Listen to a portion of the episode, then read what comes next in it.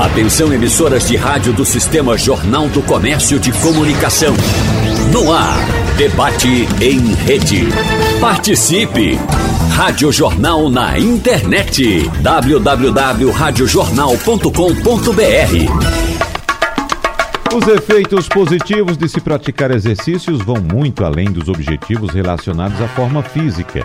As atividades têm papel importante na manutenção da saúde do corpo, sendo indicadas inclusive para a prevenção de doenças como hipertensão e diabetes. Os benefícios também são observados quando o assunto é o bem-estar mental, auxiliando na melhora de quadros de depressão e ansiedade. E a ciência ainda revela outras vantagens. Um estudo recente, feito na Universidade Estadual do Colorado, nos Estados Unidos, aponta que até mesmo caminhadas regulares podem revigorar e renovar a substância branca no cérebro humano, podendo melhorar a capacidade de pensar e lembrar à medida que a idade avança. No debate de hoje, portanto, nós vamos conversar com especialistas sobre a importância de exercícios físicos e como incluí-los no cotidiano. E não são apenas os exercícios que nós conhecemos tradicionalmente quando falamos exercícios, ir a uma academia, fazer uma corrida, fazer uma caminhada numa pista de Cooper. Não, será que podemos encontrar exercícios no nosso dia a dia? Eu, por exemplo, estou sentado aqui. Será que algum momento, algum movimento que eu faça possa me ajudar ou representar algo de bom no meu fim de dia? Algo positivo no que diz respeito a exercícios? Vamos tirar essas dúvidas com os nossos especialistas. Por isso, a gente agradece aqui a presença da psicóloga clínica e esportiva Mônica Ferreira. Doutora Mônica, seja bem-vinda. Bom dia para a senhora. Bom dia, bom dia para você, para todos os ouvintes, bom dia aos colegas aí também. Muito obrigado pela sua presença. A gente agradece também a presença do médico do exercício e do esporte, tutor de medicina na Faculdade Pernambucana de Saúde, Luiz Fittipaldi. Doutor Luiz, seja bem-vindo. Um abraço para o senhor. Bom dia a todos, bom dia Wagner, bom dia Mônica. Espero que a gente possa contribuir nesse debate tão importante para a saúde pública, a saúde de todos. E aqui em nossos estúdios, mais uma vez, agradecemos também a presença do profissional da educação física, fisiologista, clínico do exercício, mestre em biatria e professor na Universidade de Pernambuco, Cláudio Barnabé. Professor Cláudio, seja bem-vindo. Muito obrigado, Wagner. Bom dia aos ouvintes da Rádio Jornal. Prazer estar aqui novamente. Da mesma forma, a gente estava falando agora há pouco é, que o debate de hoje coincidiu com a derrubada da obrigatoriedade de uso de máscaras em ambientes abertos. E eu comentava aqui que eu me sentia muito uh, incomodado em fazer minhas caminhadas utilizando máscara, mesmo em, em ambientes abertos. Então, durante esse período, como eu não podia ficar fazendo minhas caminhadas sem máscara, eu resolvi restringir minhas caminhadas para um local mais particular. Né? E aí tive um prejuízo muito grande porque de fato fiquei praticamente sem fazer minhas caminhadas. Mas agora, sem a obrigatoriedade do uso de máscaras, me parece que há um estímulo para que a gente volte a fazer exercícios ao ar livre. O que é que o senhor recomenda? O que é que o senhor observa agora, professor Cláudio? Wagner, é muito curiosa essa condição que você apresentou. Você percebeu que você teve prejuízos, essa uhum. foi a uhum. sua fala, quando Isso. você deixou de se mover. Depois que a ciência descobriu que músculos são verdadeiras glândulas endócrinas, a gente entende que existem miocinas, são substâncias secretadas que causam sensações importantes no organismo e necessidades fisiológicas. Por exemplo, já que o tema é saúde mental, o exercício físico reduz o estresse, melhora a qualidade do sono, equilibra a secreção de hormônios que fazem a nossa, a nossa vida ter a, o equilíbrio, a gente chama uhum. de homeostase. Quando você sentia essa necessidade, embora você tinha o desconforto da máscara, mas a ciência é pródiga em mostrar vários foram os trabalhos clínicos é, realizados para saber se o uso da máscara durante o exercício leve, moderado e mesmo intenso se causava prejuízo e nada foi encontrado, não aumenta a acidose metabólica, não teve prejuízo da oxigenação durante o, o exercício físico. O relato é muito real de que há um, um certo desconforto eu realmente estou usando uma máscara mais especial e ela de fato causa algum, algum desconforto respiratório. Uhum. Mas por que, que a gente recomenda tantos exercícios físicos? É, existe um consenso mundial da Organização Mundial de Saúde que eu preciso de 30 minutos de exercícios por dia, de leves a moderados, ou 75% de exercícios mais vigor... 75 minutos de exercícios mais vigorosos ao longo da semana. Porém, sabe-se que isso é pouco além de tirar o organismo do, do, sedentarismo, eu preciso tirar também do comportamento sedentário. Então, urge ficar 5 minutos em pé a cada 30 minutos sentados, ou 10 minutos em pé a cada uma hora sentado. O exercício de caminhada existem vários estudos científicos importantes mostrando que os benefícios com 10 minutos de caminhada, 15 minutos de caminhada, diminuem até 25% as morbimortalidades por doenças cardiovasculares. Risco de morte mesmo, simplesmente porque você caminha uhum. 25 minutos. Por quê? Porque o simples fato de você se mover, mexer os músculos, por menos que você imagine, quando a gente caminha, a gente mexe de um quinto a um sétimo da massa muscular total. E eu secreto miocinas anti-inflamatórias que causam uma sensação, de, além de bem-estar, uma saúde mental importante, eu também evito a, a morte precoce celular, o estado de oxidação celular. Então, o que acontece? Por isso que se recomenda tanto 30 minutos de caminhada, pelo menos. Então, isso para os jovens que estão nos ouvindo, pessoas abaixo de 30 anos, talvez seja incipiente a caminhada.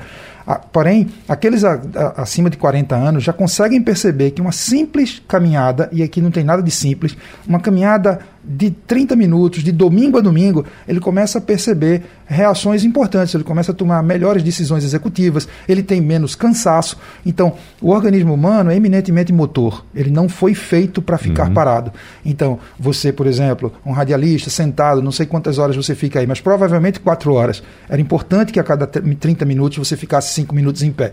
E a ciência mostra que isso diminui colesterol, triglicerídeo e glicose circulante, o que aumenta a tua expectativa de vida com qualidade de vida. Uhum. Então, por isso a importância do exercício mínimo como caminhada. É. Agora, doutor Luiz Fittipaldi, ainda falando a respeito das máscaras, a máscara, o uso de máscara em exercício, de fato, diminui a minha capacidade metabólica, porque a gente, quando começa lá na escola mesmo, a fazer educação física na escola, a praticar um esporte na escola, a gente aprende inicialmente a respirar, né? Inspira pelo nariz, expira pela boca. Então, com a utilização das máscaras, evidentemente que me parece que há alguns modelos que auxiliam esse tipo de, de, de atividade e facilitam essa respiração. Mas tivemos algum prejuízo nesse período, o, mesmo, fazendo exercício utilizando máscaras? Perfeito, Wagner. É, bom dia a todos mais uma vez. É, eu acho que depois da fala do Cláudio, ah, fica muito mais fácil para que eu emita qualquer opinião. Uhum. A, a situação em relação à questão de uso, da utilização das máscaras, foi uma coisa extremamente polêmica, principalmente nos últimos dois anos, mas todos os estudos, como o próprio Cláudio chegou a comentar, uh, eles não demonstraram nenhum tipo de prejuízo em relação à saturação de oxigênio. Existe uma avaliação, inclusive agora na, nessa época de Covid, uh, ficou na moda né, a, a utilização de oxímetros para avaliação de saturação de oxigênio. E aí vários e vários estudos tentavam comprovar a utilização da, desse, desse oxímetro, da utilização na máscara e da concomitância com exercício físico, e foi demonstrado que não havia um prejuízo metabólico a esse ponto. Só para vocês terem uma ideia, agora trazendo um pouco mais de termos técnicos, é, em níveis de atenção, a gente sempre fica mais preocupado quando níveis de saturação caem para aquém de 92%. Inclusive, existem alguns protocolos em relação a, a condutas médicas para abaixo de 90%.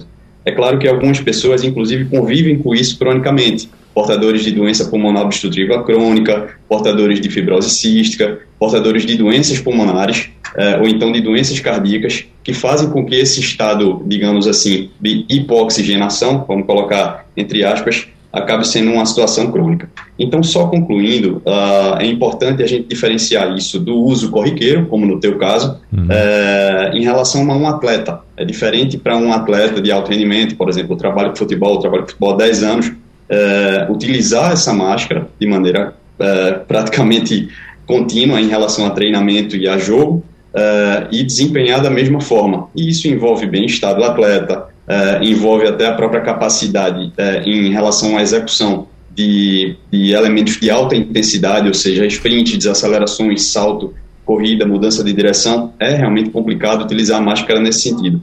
Mas concluindo minha fala, é interessante que ainda em 2020 a Universidade de Eindhoven, na Holanda, ela pesquisou a difusão de aerosóis uh, em relação à utilização, desculpa, a não utilização de máscara. Ou seja, a que ponto, vamos supor, eu correr aqui no Parque Santana, no Parque da Jaqueira, uh, eu posso infectar outra pessoa através da difusão de aerosóis? Uh, e a conclusão que essa universidade chegou é que se eu correr a 14 km por hora, eu consigo fazer uma difusão realmente efetiva.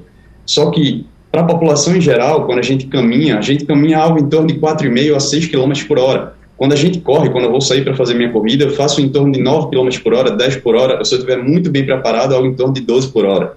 O professor Cláudio, com certeza, tem muito mais expertise do que eu para falar disso. Mas quando a gente transfere esse processo de difusão de aerosol para 14 por hora, a gente está falando de realmente atletas de alto rendimento ou então de um treino de sprint de alta intensidade. Então, o que eu diria é que essa utilização, inclusive a própria Sociedade Brasileira de Medicina do Esporte, já começou a, a fazer cair esse tipo de recomendação em relação ao uso crônico de máscaras desde 2020, mas só agora realmente que o governo está adotando essa postura. Uhum. Bom, mas acredito que algumas pessoas tenham sentido dificuldade, né? Mesmo utilizando de maneira ou fazendo atividade de maneira, digamos, doméstica, né, pode ter sentido algum tipo de dificuldade. Mas, doutora Mônica, trazendo a senhora para a discussão também, é bom lembrar que estamos vivendo esse momento de liberação do uso das máscaras, não é isso? Em, em ambientes ao ar livre. Não significa que é para frente, a gente não, que é para sempre. A gente não sabe o que é que pode acontecer ainda. Mas é preciso trabalhar a cabeça, porque isso tudo pode voltar, pode mudar e a gente ter que usar máscara novamente. Espero que não mas como trabalhar a mente e como trabalhar a mente nesse sentido de manter a atividade física em dia e a saúde também, doutora Mônica? A gente sentiu, assim, bom dia de novo, né, a todo mundo, a gente sentiu muita dificuldade, principalmente, incrível, né, na clínica com os mais jovens, do uso de máscara. E os idosos, que eu tinha essa, essa preocupação, foram os que mais respeitaram. E ainda respeitam esse uso de máscara quando vem para a clínica. É, como a gente passou por um momento muito complicado, que foi aquele início lá de 2020, né, de, de, fechar tudo, e a gente não vê muita perspectiva de que fosse melhorar, e aí a gente teve uma melhora, né, que foi a liberação de algumas coisas, e aí a gente teve uma alta de novo. E aí foi bem difícil trabalhar a cabeça das pessoas, porque já estava todo mundo se adaptando aqui, de, ah, tá tudo ficando bom, mas a, a, a questão da coerência em relação aqui, a gente não sabe como vai ficar. E é aquela coisa do que eu controlo, que eu não controlo. Ah, tá, eu não controlo a pandemia, mas eu controlo como isso pode me atingir, certo? Como eu controlo isso? A gente pode usar essas questões aí da, da dos exercícios físicos para a cabeça, principalmente com os idosos. Eu, eu falo muito idoso porque eu amo tudo. Eu trabalho na área do esporte também, assim como colega. É, mas o idoso, ele, ele tem uma resiliência e que serve para a gente de exemplo. E eles se adaptaram muito bem a essa situação, e eu falo mais do que os jovens, porque é, eles foram obrigados a sair menos de casa, né? Aqueles que faziam caminhadas, eles foram, é, nem isso mais poderiam fazer, né? E aí você tira a rotina daquela pessoa que faz o mínimo, muitas vezes, de alguma coisa que fazia antes. E eles se adaptaram bem. É, o trabalho psicológico, ele vem é, em um momento ímpar, né? Que a gente está vivenciando agora, mas ele vem junto também é, de um momento novo na questão de aprendizado diariamente em relação ao que a gente pode controlar com a gente mesmo, né? ao, ao, ao, contexto geral. É, o, que eu, o que eu digo muito às pessoas que eu trabalho naquela, na questão da, da, do Covid, se a gente controla, é, como eu posso fazer as minhas caminhadas diárias, o meu exercício dentro da piscina, como eu, se eu posso controlar isso, eu também posso controlar como a minha cabeça vai ficar, né? Isso é um trabalho contínuo mesmo, né? A clínica ela precisa existir e a gente teve que se adaptar também a essa questão online, foi muito difícil também. É, muita gente fazia acompanhamento e deixou de ter o acompanhamento psicológico porque não se adaptou a essa questão de, de gerenciar a questão do computador, do telefone. Então, foi uma coisa que a gente precisou adaptar, não foi tão fácil para a gente na psicologia. É, é diferente você é, dizer a um paciente que ele, na, nessa área esportiva, que ele precisa usar máscara dentro do campo ou tirar naquele momento e você dizer para uma pessoa que ela não pode mais fazer uma caminhada porque não pode usar, usar máscara, uhum. né? É, é muito mais complicado a gente trabalhar no dia a dia com pessoas que têm mais resistência ao novo, entende?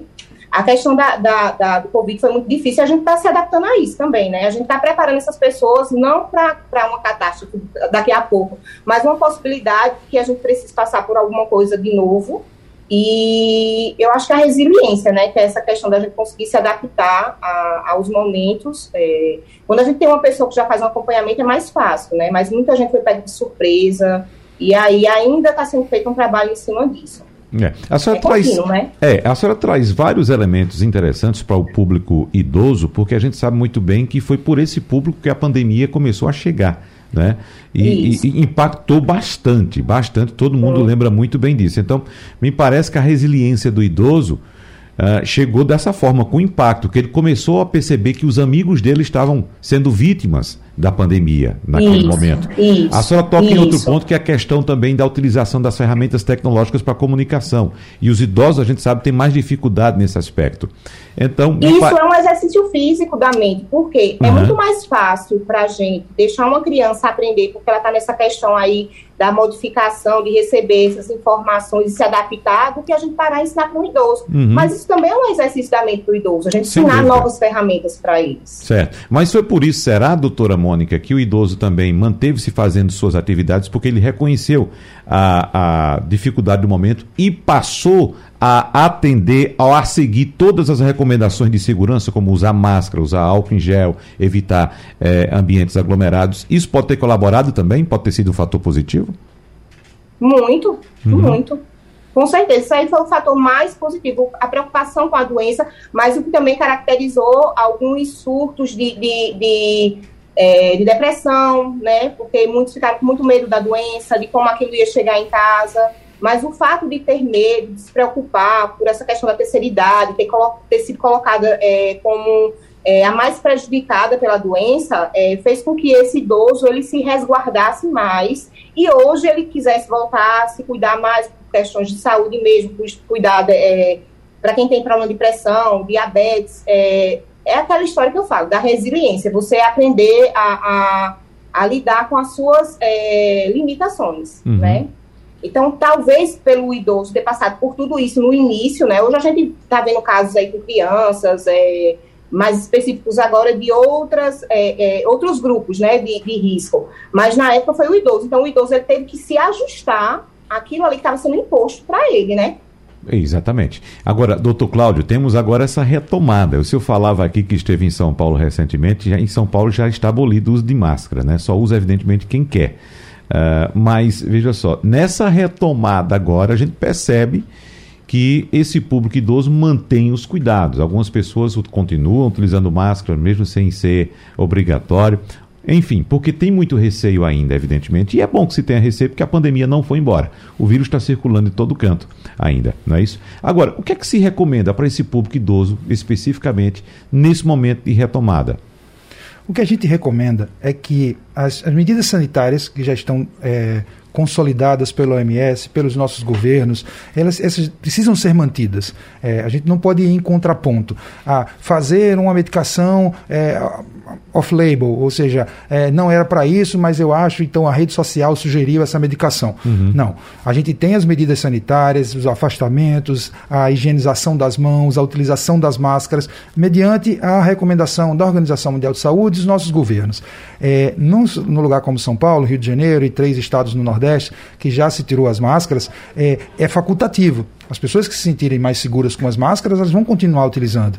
Então, as pesquisas mostraram que elas evitam os aerossóis, que elas evitam as, uh, os perdigotos e que a gente tem de fato, ou seja, estou usando o microfone aqui com uma cobertura no microfone. As medidas sanitárias, elas continuam. O mais importante com relação, principalmente o público idoso, mas as pessoas em geral, é que elas precisam se mover. A gente tem a ideia de que os exercícios físicos eles estão muito relacionados à intensidade alta para emagrecimento. Basicamente é o que se fala. Hoje a gente sabe que pessoas que têm exercícios de, de leve a moderados têm um aumento na sua imunocompetência. O sistema imunológico ele é mais efetivo. Nós sabemos, por exemplo, com relação ao Covid, que pessoas que têm dinapenia, ou seja, uma diminuição da força muscular, medida através de dinamometria de mão, é uma apreensão manual, você aperta um equipamento e a gente sabe quais são os valores médios populacionais. Pessoas que têm um desvio padrão de força acima da média, então são pessoas ativas, essas pessoas têm 34% menos probabilidade de uma morbimortalidade com Covid-19 em específico. As pessoas que têm dinapenia, ou seja, pessoas que estão no sedentarismo, pessoas que estão tendo eventualmente sarcopenia no caso dos idosos, que é a perda do volume muscular, a perda da massa muscular, da fibra muscular, essas pessoas estão expostas mais 37% aos casos de morbimortalidade, caso de morte mesmo. Então, o que é recomendado absolutamente? Primeiro, a gente precisa entender que eu preciso mover o corpo. Então, o, o, a recomendação mínima é 30 minutos de caminhada. Essa caminhada pode ser feita em casa. E o que acontece? Essa caminhada pode ser feita estacionária, eu posso botar a mão em cima de um, de um, de um encosto de uma cadeira uhum. e fazer uma caminhada de 10 minutos. Os benefícios são exatamente os mesmos. E eu estou no meu ambiente de segurança em casa. Também é preciso fazer exercícios contra a resistência. Pode ser exercícios de agachamento e começar de forma leve e regular. 10 agachamentos numa cadeira com uma segurança para não cair. Ou na cama, eu posso sentar na cama e levantar por 10 vezes e aumentar isso uma ou duas séries. Então, os exercícios físicos mínimos causam imunocompetência. Eles aumentam a imunidade e me deixam menos suscetíveis a doenças infecto-contagiosas, como é o caso dessa pandemia. Uhum. No tocante à saúde mental, é extremamente importante que a população entenda que nós temos uma amígdala neuronal, nosso sistema límbico responsável pela, pela ação das emoções, ele está sempre muito ativado do ponto de vista simpático, ou seja, é a minha parte do, do sistema nervoso que me faz estar preparado para luta ou fuga. Então eu recebo aumento da gasolina, guerra na Ucrânia, é, Covid-19 mata meu amigo, mata a família, etc. Então nós estamos sempre sob muita ação neuronal. Isso tem causado burnout, que é aquele caso de estresse extremo provocado por excesso de trabalho. Então imagine quanta exposição nós estamos de armação para luta ou fuga. Os exercícios respiratórios, exercícios inspiratórios leves, com alguma apneia, ou seja, prende, inspira em 4 segundos, prende a respiração em 4 segundos, expira em 4 segundos. Esses exercícios, eles promovem um equilíbrio entre os sistemas simpático e parasimpático, aquele que me prepara para luta ou fuga e aquele me prepara para a relação de relaxamento, sensação de relaxamento e prazer. E esse equilíbrio vai fazendo com que eu tenha maior controle emocional, uhum. modulação hormonal e me suscetibilize menos aos casos de ansiedade, depressão, compulsão. Então, exercícios de respiração, também conhecidos como mindfulness, ou exercícios de yoga, exercícios respiratórios que podem ser praticados em qualquer lugar, sentado, deitado, antes de dormir. Isso regula o sono, aumenta a modulação de serotonina, que é um precursor do hormônio melatonina, que é, induz o sono e mantém o ciclo claro escuro. Então, a população precisa entender, neste momento de tanta ansiedade, o país com 80% de pessoas ansiosas, o maior país ansioso da América Latina, um dos segundo maior país ansioso do mundo, precisa entender que nós precisamos voltar o olhar para os nossos ancestrais e fazer mais exercícios respiratórios para haver um equilíbrio entre o simpático e o parasimpático. Não é muito incomum quando eu faço isso no consultório, prescrevo um exercício de coerência cardíaca respiratória, que é como se se, se, nome, se, se nomeia esse exercício respiratório, as pessoas começam a bocejar.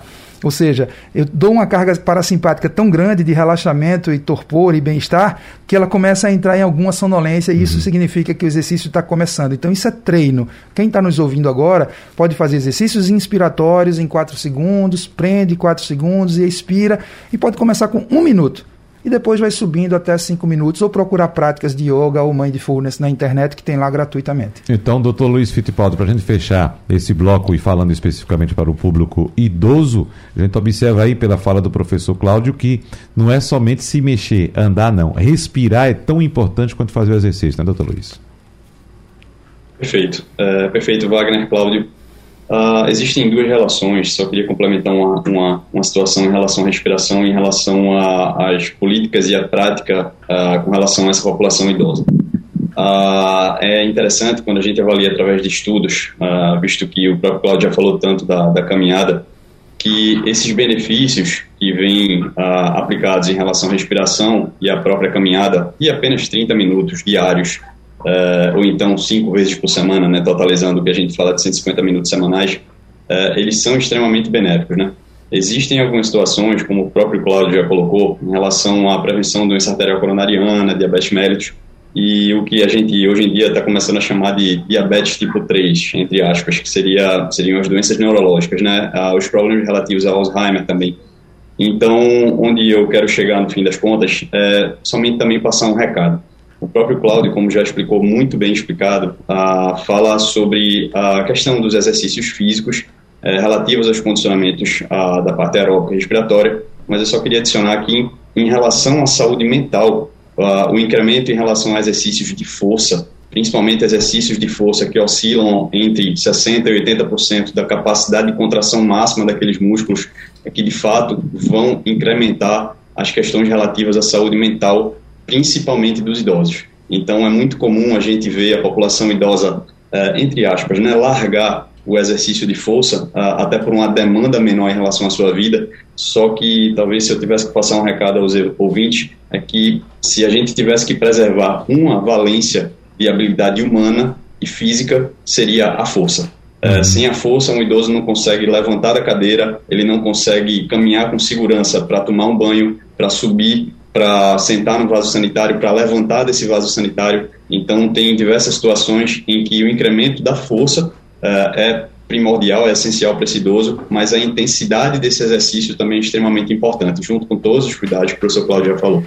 Gostaria de saber agora da doutora Mônica Ferreira como é que funciona a atividade esportiva na cabeça de uma pessoa. Eu pergunto isso que eu estava conversando, doutora Mônica, esse fim de semana com um atleta, um maratonista, maratonista desses que começam a carreira, é, digamos, lá depois, né, lá para frente, aos 40 anos de idade, ele estava sem correr porque está com um problema no joelho. Então ele disse que não pode talvez voltar a correr por causa desse problema que ele que ele tem no joelho. E ele estava passando muito mal, ele disse, eu estou sofrendo muito porque eu preciso correr. Minha vida é correr, eu aprendi a correr e não sei viver mais sem correr. E eu fico imaginando também, quando a gente está fazendo uma caminhada, que vai passando por um local, que vê coisas diferentes, que vai observando paisagens que a gente não observava quando passava de carro e tal. Então, como é que isso tudo funciona na cabeça da pessoa, doutora Mônica? É, como o professor falou aí, é, eu achei assim bem legal essa, essa colocação dele. A, gente, a, a, caminhada, ela não tende só a fazer com que você se exercite, né? Para a gente na área da psicologia, a gente usa também a caminhada para que a pessoa é, espareça mais a cabeça, para que ela vá vendo, é, é, vá tirando um pouquinho o estresse, as ansiedades. Quando a gente pega um atleta como você falou, essa pessoa ela, ela já começou já é, é, um pouquinho depois, né? Isso. Por exemplo, eu tenho uma paciente que ela, ela usou é, o esporte como válvula de escape, né? E hoje ela virou uma atleta, está uhum. ganhando prêmios, enfim. É, e aí, quando a gente tem essa pessoa que estava no ritmo e de repente ela, por algum motivo de saúde, ela para a gente tem um problema seríssimo, muitas vezes, é, de, de, trabalhar esse paciente em clínica, porque ele quer que as coisas aconteçam muito rápido, e quer voltar a correr muito rápido, e quer voltar a ter uma vida ativa muito, muito rápido. É, não, não funciona muito com essas pessoas é, você fazer de repente, é, ah, vamos fazer um exercício de, de, de, como é que eu posso dizer assim, de meditação. Porque a cabeça dessa pessoa está acelerada, então você precisa entender um pouco o que está passando pela cabeça dela e tentar entrar de alguma forma em algo que vá trazer um pouquinho mais de satisfação. A gente precisa realmente ouvir, né, os exercícios ficam mais, é, mais lentos, mas fazer essa pessoa entender que a gente precisa respeitar é, aquela limitação, né? que é momentânea. E aí a gente volta lá àquela história de você controla ou você não controla. Ah, eu controlo esse momento na minha vida. Eu sei que eu vou voltar a correr, eu sei que eu vou voltar a ter uma vida ativa, mas eu não controlo isso no momento. Então eu preciso é, controlar essa minha ansiedade. E é isso, fazendo exercícios diários, é, é, começando aos poucos, uma caminhada mais lenta, é um exercício na bicicleta mais, mais lento, com supervisão, né? E a gente trabalhando principalmente essa questão que, é, que acontece muito, é a, a comparação. Né? Eu tenho um, um, atleta que corre X e esse colega é, corre X, eu estou correndo Y. Eu não posso me comparar, porque aquele momento, para mim, ele é único. Então, eu preciso desenvolver dentro das minhas habilidades, o meu tempo de corrida e esperar que as coisas aconteçam. Uhum. Agora, doutora Mônica, o ambiente, a paisagem, isso é importante também, porque, vamos supor, Muito. levando em consideração é, a pandemia, como eu disse agora há pouco, quem tinha dificuldade de usar máscara para fazer uma caminhada pela rua, por um parque, e ficou restrito, por exemplo, a pista lá pequenininha de Cooper do, do condomínio, né?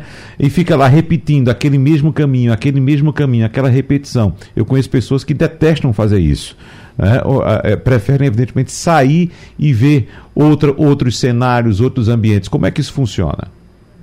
E isso acontece muito, isso causa até é, a pessoa não tem, fica sem estímulo, né, para uhum. correr, porque é, é, acontece também, aí eu trago num contexto geral também para essa área do esporte, com o atleta, né, é, o atleta que ele está naquela, naquele mesmo é, é, treino, começa a ficar desestimulado. E com a pessoa no cotidiano de uma caminhada normal, você precisa fazer caminhada dentro do prédio, porque você não pode sair por causa da pandemia e começa a ficar desestimulado, começa a não querer sair. Isso pode gerar algumas é, depressões, assim, que se você não tiver uma observação e um cuidado, pode gerar uma coisa pior.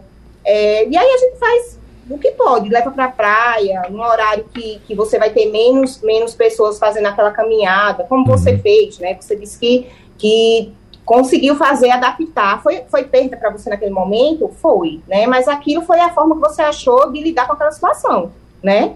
É, é, eu, eu fui num horário que não tinha tanta gente, então eu tirava a máscara, né? Isso são adaptações. Isso. Né? E o ser humano, ele é rico nisso, em se adaptar, uhum. entendeu?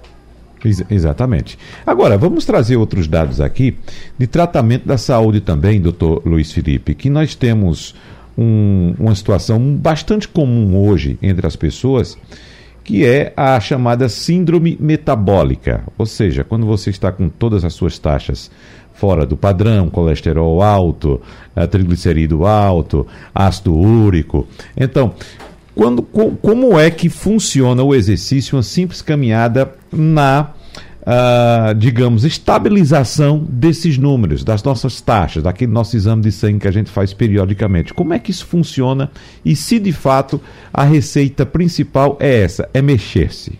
Perfeito, Wagner. Uh, a gente, acho que um, um princípio de discussão para isso uh, é a definição em relação à questão da atividade física. Né? A gente discutiu já bastante coisa, só que a atividade física, por definição, é somente a presença de contração muscular.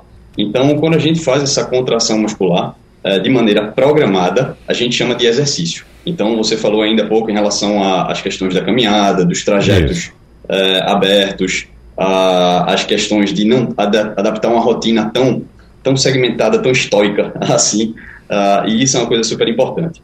Quando a gente transfere esse processo para esse paciente com um perfil metabólico, como você está dizendo, da síndrome metabólica, uh, o próprio nome já diz, né? a gente está falando de síndrome, a gente está falando de critérios para essa síndrome. E isso envolve a questão da obesidade. A gente fala, na verdade, de, de três ou, ou mais uh, de, de, fatores de risco que envolvem elevação dos triglicéridos, né, para acima de 150 miligramas por decilitro. A gente fala da, do descenso, ou seja, de menos de 40 miligramas por decilitro de HDL em homens, 150 em mulheres e a questão da obesidade central em relação a homens e mulheres e a própria glicemia de jejum alterada. Então, onde é que eu estou querendo chegar? A partir do momento em que a gente tem essa atividade física programada, a partir do momento em que a gente tem esse exercício físico ah, sendo, sendo uma parte do incremento dessa, dessa pessoa, desse indivíduo, a gente tem um custo metabólico diário.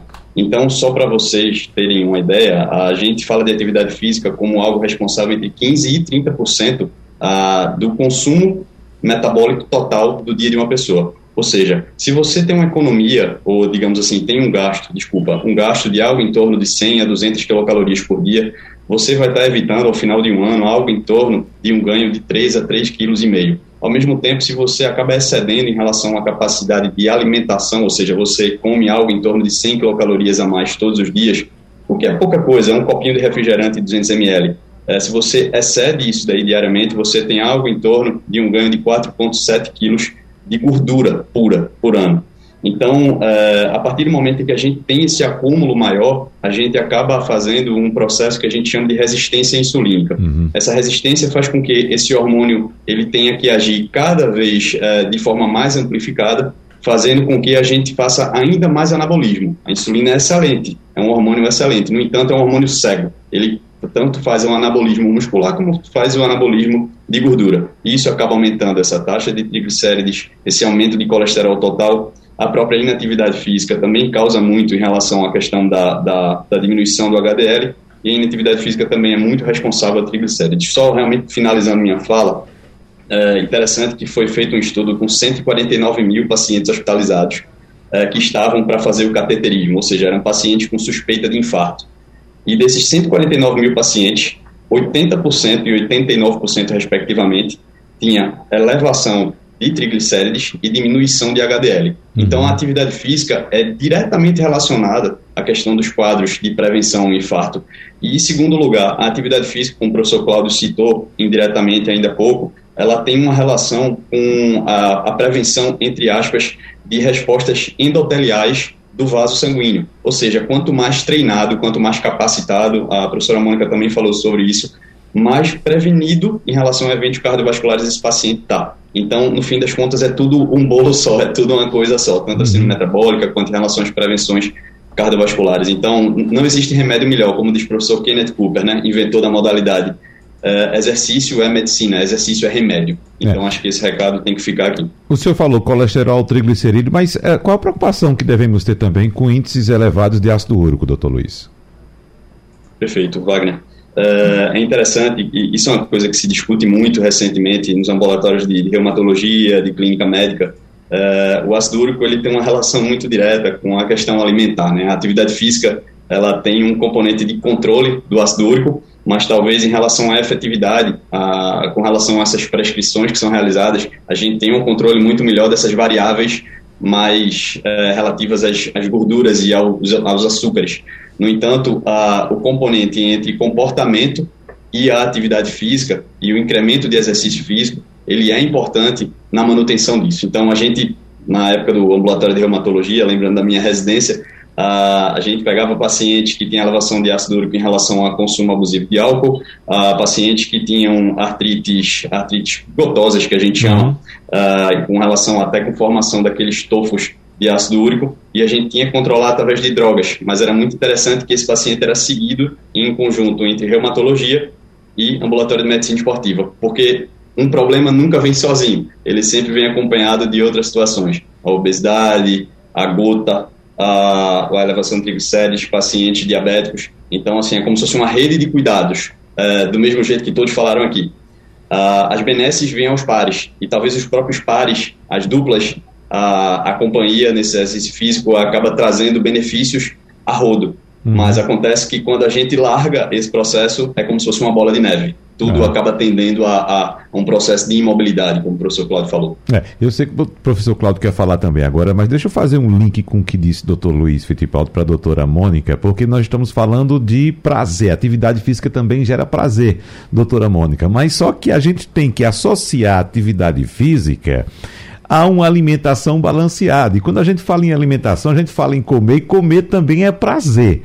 Né? Só que o prazer da comida é muito mais fácil do que o prazer do exercício, da doutora Mônica. Com então, certeza. É ficar é sentada a uma mesa comendo, não é? Então, como equilibrar, doutora Mônica? É, é complicado. Quando uhum. você vai para esse, esse nível aí, a gente é, é a gente sempre trabalha com parceria, né? Quando a gente pega um paciente, quando a gente trabalha com um paciente que tem essas queixas, a gente sempre trabalha em parceria com um nutricionista, porque é muito importante a gente fazer esse, esse trabalho junto, né? E aí, é, questões de mastigação, é, eu, eu, faço isso com o paciente e aí é bem engraçado, porque eles vão vendo que eles é, comem muito rápido, não sentem o gosto da comida, e aí eu faço esse link, tá, o prazer fica onde, né? Se você não consegue nem contar, nem sentir às vezes o sabor da comida. É, substituir, na verdade, esse paciente que faz essa substituição é, do prazer pela comida, sempre é uma falta. É aquela história, todo excesso traz uma falta, né? Está é, escondendo uma falta. E aí a gente tenta descobrir o que foi, o que aconteceu, e vai no trabalho mais, às vezes, mais é, é, dentro da psicanálise, né? Mas tem pacientes que a gente precisa fazer um trabalho de terapia cognitiva comportamental, que aí é mais rápido. E aí a gente precisa trazer ele para fazer essa, esse, esse embate mesmo, né? Até onde a comida está entrando na minha vida para substituir alguma coisa. É, é bem complicado, uhum. bem complicado. Essa parte aí, acompanhar um paciente que faz essa, essa, essa troca entre o prazer de se alimentar com aquela falta lá, de substituir alguma coisa, que não é só na comida. A gente sabe que tem outras, outras substituições aí uhum. também, né? Doutor Cláudio. À luz da fisiologia, Wagner, é, a, a, fome ela pode ser dividida em duas condições. A fome fisiológica, aquela fome necessária que eu preciso de nutrientes mínimos para manter o equilíbrio corporal, e a fome comportamental. Então, como distinguir entre a fome fisiológica e a fome comportamental? Via de regra, a fome comportamental é sempre através de um alimento hiperpalatável.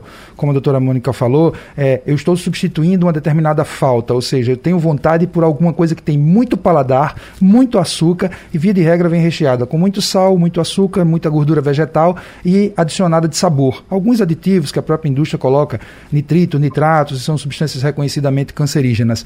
Muitas vezes isso vem de um desequilíbrio neuronal. De novo, voltando para o sistema nervoso autônomo. Eu tenho, eu como um alimento inflamatório, via de regra, farinha de trigo refinada e derivados, açúcares simples ou embutidos, ultraprocessados. Esses alimentos, eles deveriam ser excretados lá no trato intestinal e eles são, é, desculpa, é, excretados, e aí e acontece uma inflamação no, no, na mucosa intestinal, e, e, essas toxinas elas entram na corrente sanguínea e ultrapassam a barreira hematocefálica, produzindo uma resposta no cérebro que diz assim: ó, oh, eu preciso de um alimento hiperpalatável. Ninguém tem uma fome súbita de comer um brócolis, a gente tem uma fome súbita de comer um sorvete, de tomar um refrigerante com muito açúcar, porque todo macronutriente que eu ingiro, proteína, carboidrato, gordura, ele é quebrado em pequenas moléculas de glicose e isso aumenta a, a, a, a glicose circulante. Como o doutor Luiz Fittipaldi falou, uhum. e muito bem, a insulina é elevada, então quando eu tenho esses desequilíbrios muito intensos, eu tenho é, uma, uma, uma uma recompensa imediata, que me dá um prazer, um bem-estar imediato, e daqui a duas horas de novo, mesmo o sistema no cérebro faz assim: eu quero hiperpalatável novamente. Isso muitas vezes às custas de um ambiente inflamatório. E é por isso que a gente fica dizendo o tempo inteiro que no tocante ao exercício agora, primeiro eu preciso evitar quais são as condições inflamatórias, desde más noites de sono, dormir menos do que o adequado, não se expor ao sol, não se hidratar adequadamente, não executar o mínimo de exercício que nós estamos colocando aqui e fazer a utilização de alimentos é, reconhecidamente inflamatórios.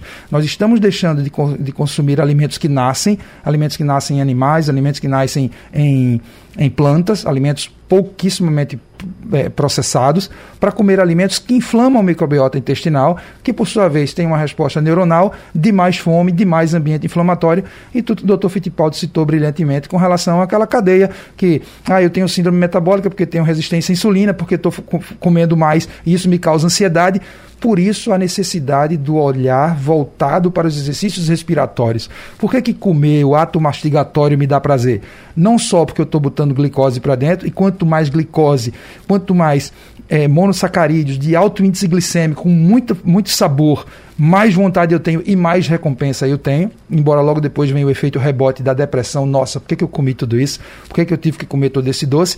Mas esse é um desequilíbrio neuronal onde os exercícios físicos respiratórios, principalmente com respiração, abdominal, eles estimulam o nervo vago, que promovem o equilíbrio no parasimpático de relaxamento, fazendo com que meu cérebro tenha melhores condições de tomar as melhores decisões executivas de planejamento. Significa sentar à mesa e olhar um prato, um prato de Nutella com chocolate, uhum. com sorvete, com waffle, e eu poder trocar por uma boa salada com proteína, uma proteína animal de boa qualidade, até uma gordura animal de boa qualidade.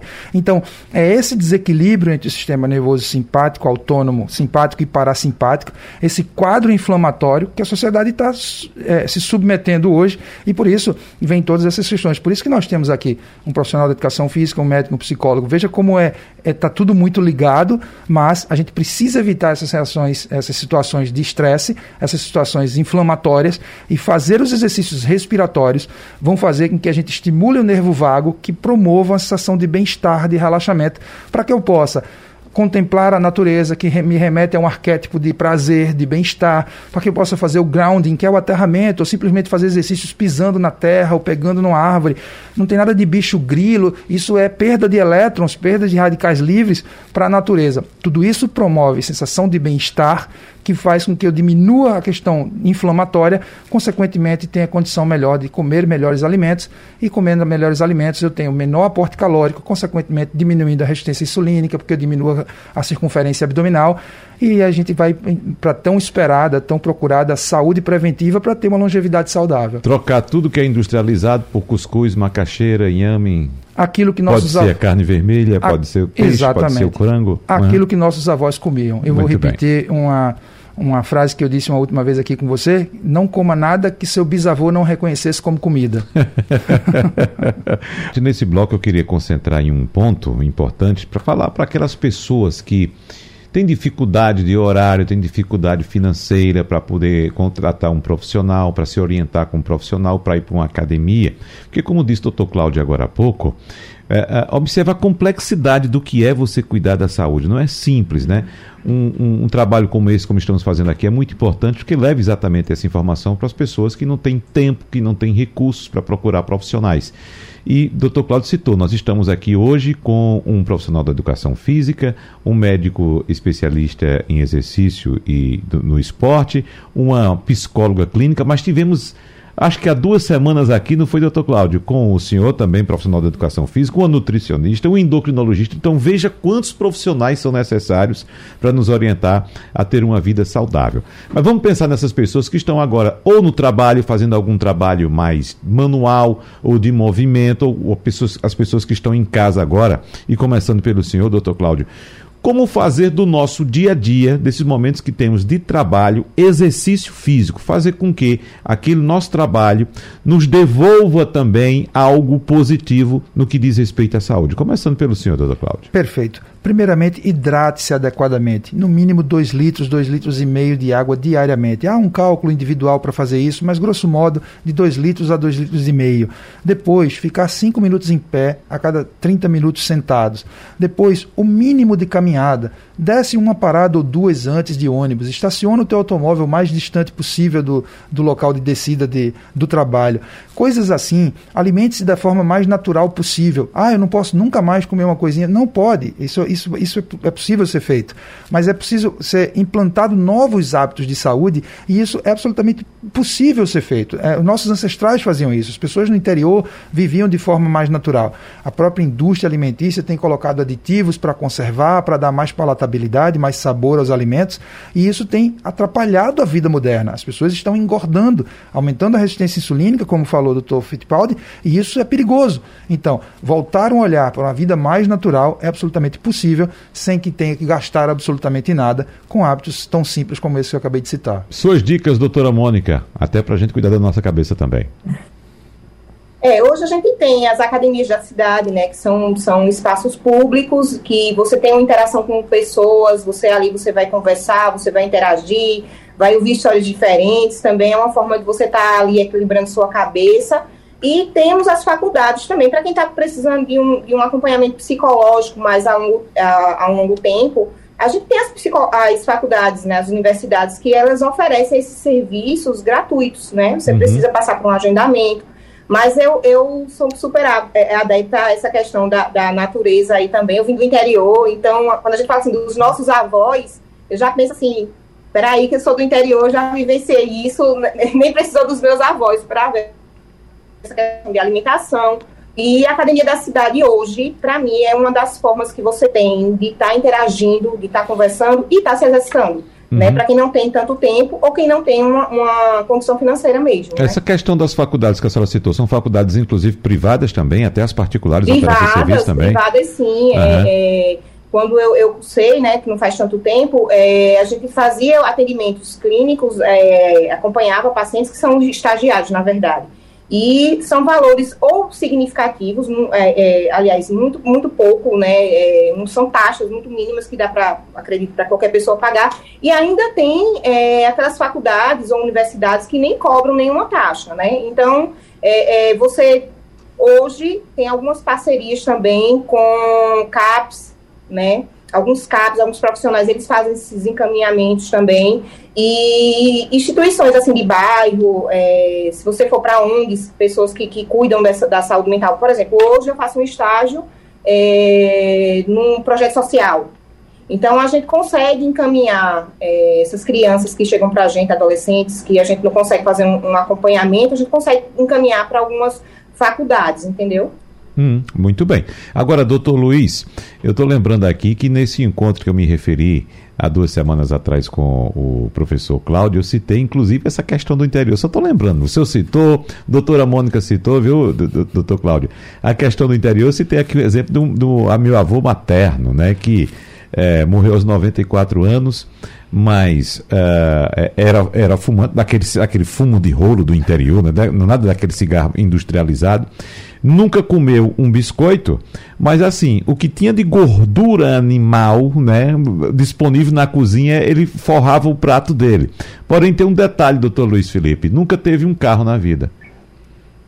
Então, tudo que fazia era a pé, era andando. Mas a, a, alimentação era essa: cuscuz, macaxeira, carne de sol, né? as gorduras animais todas, enfim.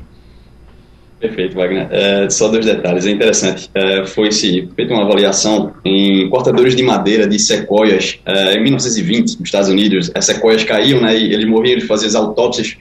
E esses cortadores de, de madeira, eles, eles comiam ovo e bacon todos uhum. os dias, uh, praticamente três vezes ao dia, com uma alta demanda calórica uh, em razão do seu, das suas atividades, né, seu trabalho braçal. E é interessante que avaliavam-se as coronárias desses pacientes e eles não tinham absolutamente nenhum tipo de placa. Esse é o primeiro ponto. Segundo ponto que eu acho que é interessante citar, é, como todos falaram aqui, a questão da alimentação é super importante, da respiração, da própria atividade, mas uh, alguns recados acho que seriam interessantes a serem citados.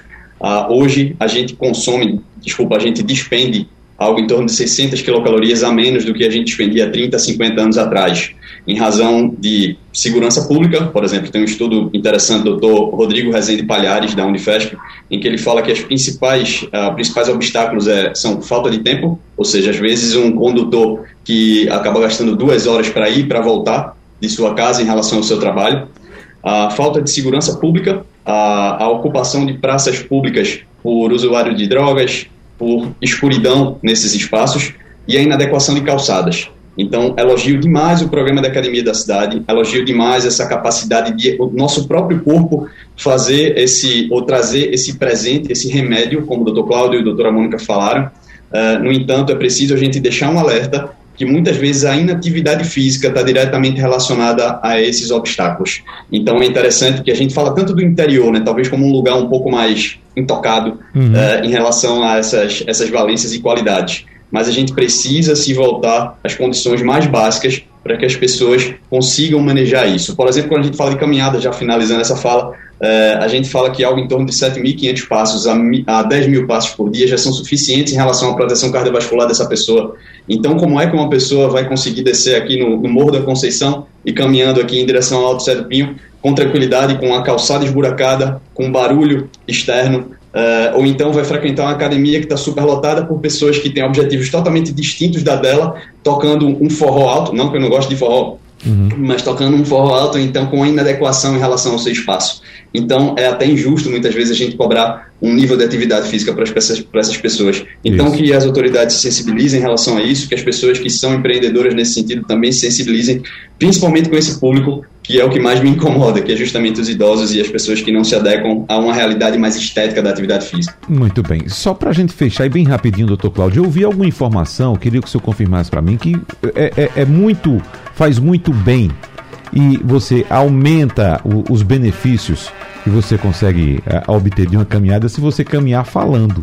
Tem alguma relação de fato isso? Na verdade, é com relação ao, ao o nervo vago, como Sim. eu falei, como ele é viscera na, na articulação temporomandibular, da uhum. mandíbula, se você estiver caminhando e falando e até cantando, é, é a justificativa para aquele axioma popular de quem canta os males espanta. Sei. E você podendo caminhar e, e cantar e ou falar, significa que você está numa atividade de leve e moderada. Por isso que tem essa referência. É Muito verdade, bem. Sim. Muito obrigado, então, profissional de educação física, fisiologista clínico do exercício, mestre em biatria e professor da Universidade de Pernambuco, Cláudio Barnabé.